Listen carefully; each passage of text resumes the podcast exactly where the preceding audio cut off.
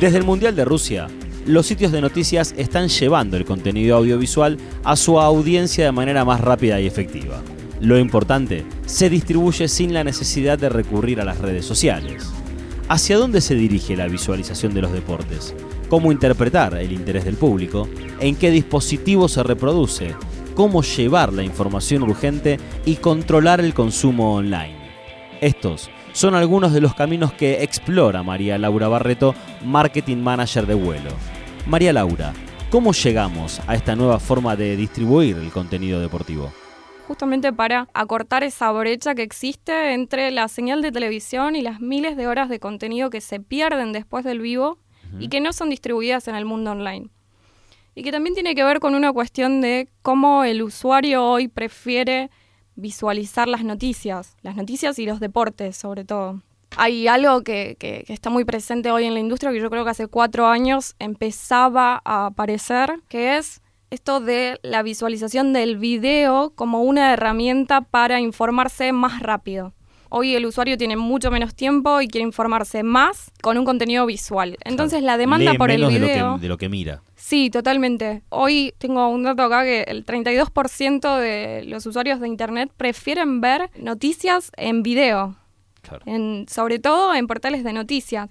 Que esto es algo que en la industria estaba bastante, hasta que nosotros aparecimos con, con nuestra plataforma, esto era algo que se tenía muy descuidado, ¿no? Los videos generalmente el usuario los consumía a través de redes sociales, de Facebook, YouTube, de Twitter, pero no, no había una plataforma que conectara esa parte, este 32% que significa cómo los usuarios consumen en portales, ya no en redes sociales. Entonces surgió esa necesidad ya, como te digo, hace tres años de que exista un puente que conecte a los portales de noticias con las señales de televisión lineal. Para que vos te des una idea, solamente el 5% del contenido que vemos en televisión está disponible en el mundo online. Y generalmente está disponible con un delay que no es el que por ahí los, los periodistas, editores, directores de medio necesitan para comunicar, ¿no? Vos pensás que si tenemos un, si estamos en un contexto como el mundial, en el que tenemos tres, cuatro partidos por, por día. Si vos me subís un contenido, un, el mejor gol, si me lo subís dos días después, ya perdió el valor.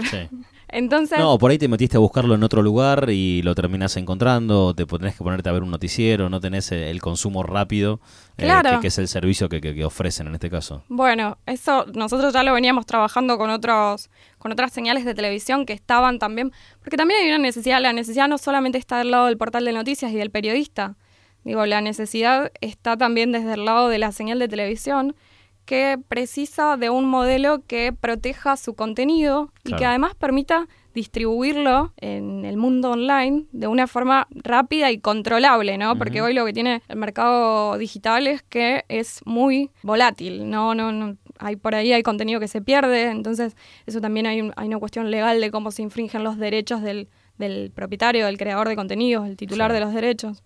Entonces, DirecTV llega a nosotros con esta idea de proteger sus derechos, disponibilizando el contenido del Mundial para toda Latinoamérica a través de vuelo. Sí. A partir de esto, nosotros lo que pudimos hacer fue, un poco te contaba ayer, esto del poco tiempo que tuvimos y de cómo para nosotros fue todo un desafío, ¿no? Nosotros en una semana tuvimos que salir a comunicar a toda Latinoamérica que íbamos a tener disponible este contenido para que el usuario final pueda ver las repeticiones, que es lo que está buscando, ¿no? Sí, sí, sí, sí. Entonces, en una semana nosotros logramos acceder a 105 portales de noticias, todos los principales de Latinoamérica, en donde pudimos eh, bueno, acceder a ellos. En principio ya con muchos teníamos contacto, con otros no.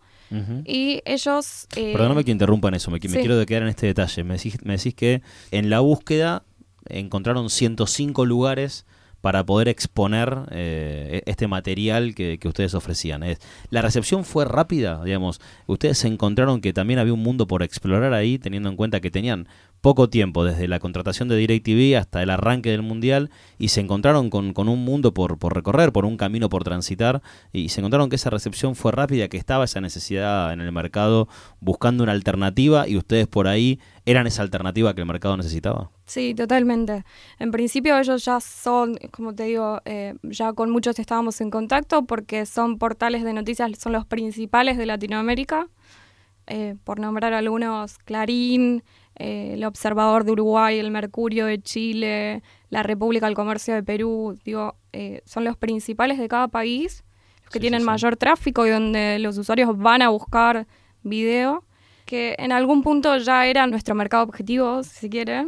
Pero lo que sí me parece interesante destacar que había algo que los portales de noticias tienen esta problemática, esta problemática es fuerte para ellos, que necesitan compartir videos y no tienen la capacidad por ahí de producirlos, y si tienen la capacidad es a un costo muy elevado.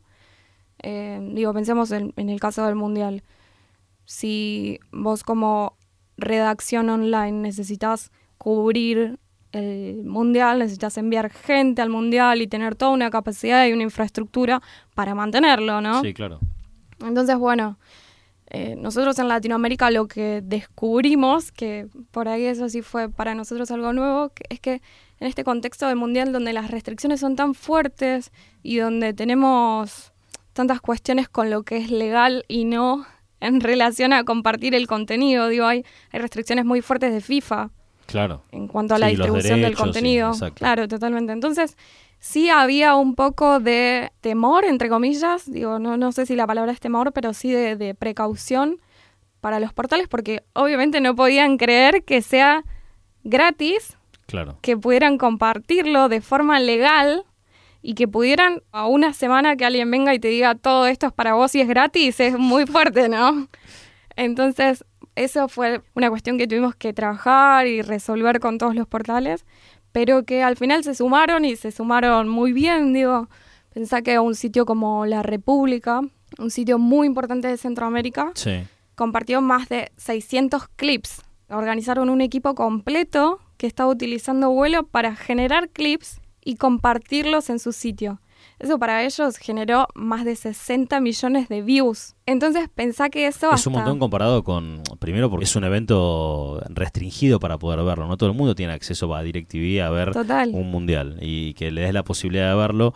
Encima, ayer charlando un poco con vos me decías, el canal de YouTube de la FIFA tuvo una, una muy buena recepción de parte del público, pero que ustedes captaron el 25% de, de, de ese público para poder ver eh, el, video que por ahí no podías ver porque lo tienen eh, privatizado, entre comillas. Claro, sí. Yo esto lo cuento como para dar una idea, porque yo digo, nosotros generamos más de 90 millones de views. Claro. Y te puede parecer mucho, te puede parecer poco. Pero la FIFA tuvo 400. Claro, a la FIFA, el canal de FIFA de YouTube tuvo 400 millones de views a nivel global. Claro.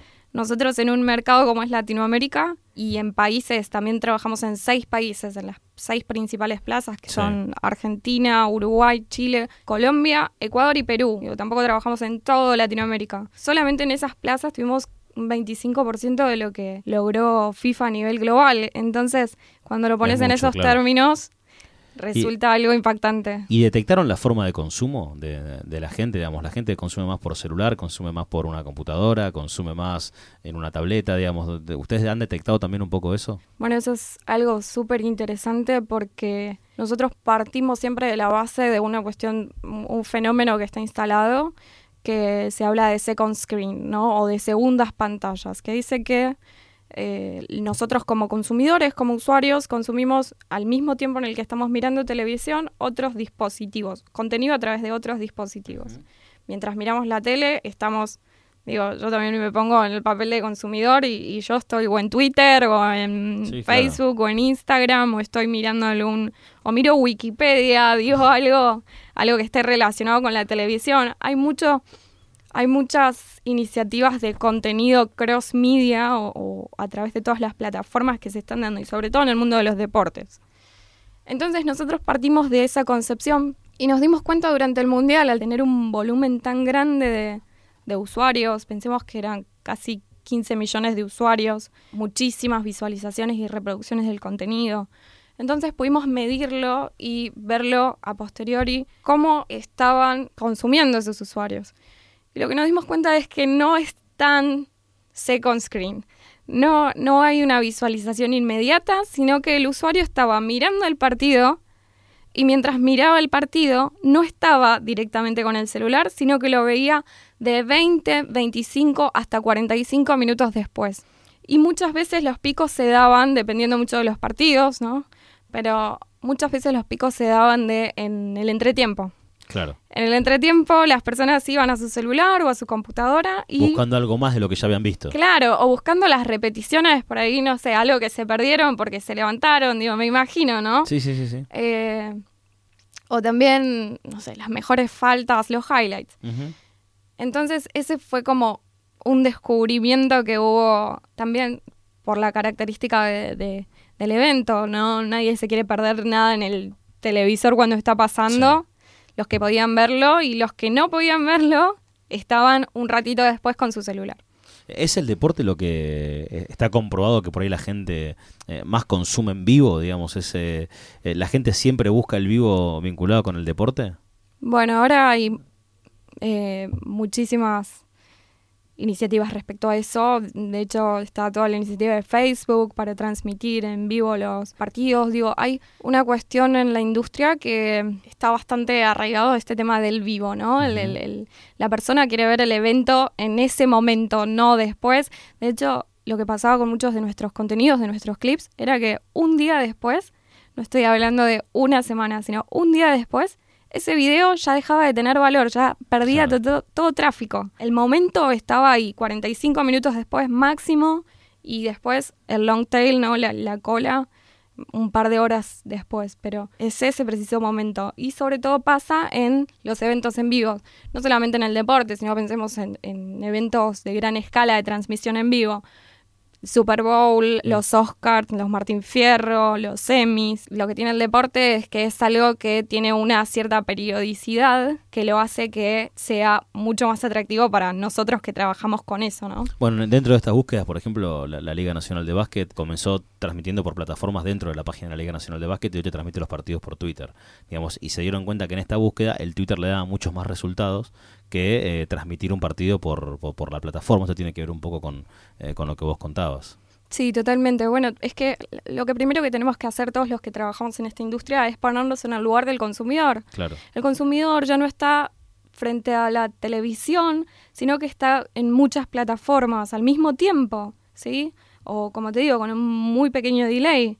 Entonces hay que, en principio, ponerse en ese lugar, pensar cómo está consumiendo el usuario y cómo le gustaría consumir, ¿no? Porque hay que adelantarnos un poco. Hace cuatro años, en el último mundial, ni siquiera se preveía este comportamiento. Entonces, hay soluciones que estamos buscando hoy que tienen que ser para mañana. ¿Y tenés claro ese camino hacia dónde vamos?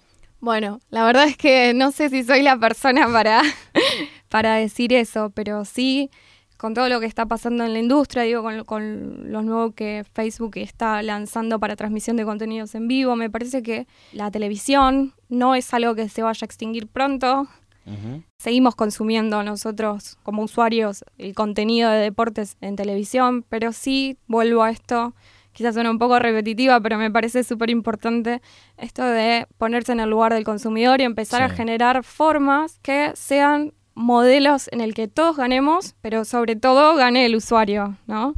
Recién me marcabas en el arranque de la charla una cierta cantidad de, porcentajes eh, de la gente que se sentaba a ver un, portal de internet y que buscaba contenidos a partir de ese portal de internet. Eh, ¿Está comprobado cuánto la, gente se queda mirando algo en televisión? Eh, un partido en vivo por ahí la gente sí se sienta y lo mira dos horas, pero hay que llamarle mucho la atención al público, al consumidor, para que esté tanto tiempo delante de un mismo aparato consumiendo algo? Bueno, la verdad es que no, no tengo ese número en la cabeza, pero sí hay una cuestión de que nosotros consumimos más horas en otros dispositivos, pero a partir de contenido lineal, digo, a partir de contenido de televisión. Es por eso que nosotros como, como vuelo surgimos también de eso, ¿no? De, yo al principio de la charla te comentaba que solamente el 5% de el contenido que, que está en televisión es contenido que después se distribuye en Internet. Entonces digo, hay todo un trabajo en el que estamos un poco atrasados como industria para mostrar al usuario todo ese contenido a través de todas las plataformas en las que está consumiendo. Eh, entonces, me parece que hay como un desafío por delante y de cara al, o a los próximos grandes eventos o al, próximo mundial, que son cosas que tenemos que resolver. Intenta sacarte el rol de, de manager. y difícil. Te consulto es, ¿Qué te sorprendió en todo este proceso? Digamos, ¿qué cosas descubriste que decís, yo no pensé que esto nos iba a pasar y, en este momento? Para nosotros fue todo un desafío de infraestructura, de negocio, de relación con, con portales de noticias, de descubrir nuevos, nuevas cosas del usuario y de cómo el usuario consume deportes a través de Internet.